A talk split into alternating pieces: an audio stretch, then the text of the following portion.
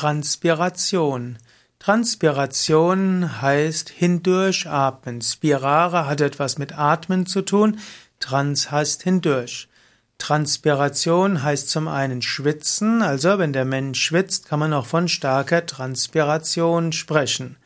Im Englischen spricht man auch von Perspiration, aber auch von Transpiration. Es heißt zum Beispiel, dass Kunst 1% Inspiration ist und 99% Transpiration. Also, wenn du es zu irgendetwas bringen willst auf dem Gebiet der Kunst, brauchst du etwas Inspiration und Talent. Aber vor allen Dingen brauchst du Disziplin und Durchhaltevermögen und das wird eben auch symbolisiert durch Transpiration, also Schwitzen. Es sind eben oft nicht die Menschen mit den größten Talenten, die Großes bewirken, sondern sie Menschen, die Talent verbinden mit der Bereitschaft, sich einzusetzen und die auch dann weitermachen, wenn es schwierig wird. Zum Beispiel mit einem normalen sieben oder acht Stunden Tag wirst du es kaum in irgendetwas zum Erfolg bringen. Und wenn du jemand bist, der Künstler ist und dann tut und macht und arbeitet und künstlerisch tätig ist, wenn du Lust hast, dann wird selten sehr viel daraus werden. Manche Künstler sind zwar durchaus sehr chaotisch, aber wenn es drauf ankommt, dann haben sie auch eine unglaubliche Disziplin. Zum Beispiel gute Musiker üben jeden Tag stundenlang und das sind oft nicht erhabene Melodien, sondern es sind schlicht und ergreifend Stimmübungen oder auch Blasübungen oder andere Übungen, Tonübungen, Rhythmusübungen und so weiter. Damit nachher die Perfektion in Konzert kommen kann, ist viel Transpiration nötig.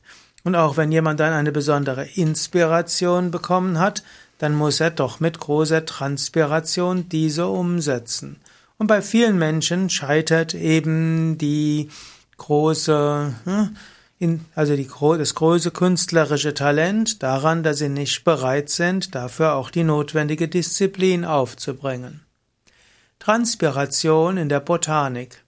In der Botanik ist die Transpiration die Verdunstung von Wasser über die Blätter der Pflanzen. Die Pflanze hat regulierbare Spaltöffnungen und das sind die sogenannten Stomata und so spricht man zum Beispiel von der stomatären Transpiration. Aber auch die übrige Außenhaut lässt auch etwas durch und das die Außenhaut nennt sich insgesamt Cuticula und so spricht man hier von der kutikulären Transpiration. Vielleicht noch etwas über die Transpiration bei Mensch und Tier. Nicht alle Tiere können so gut transpirieren wie der Mensch. Manchmal wird auch als Transpiration die Gesamtheit der Wasserabgabe über die Haut bezeichnet.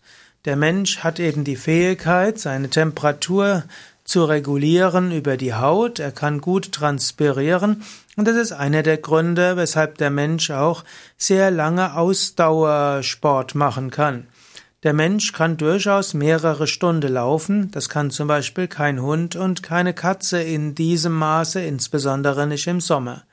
Pferde dagegen können auch transpirieren und deshalb können auch Pferde längere Zeit auch in der Wärme durchaus traben.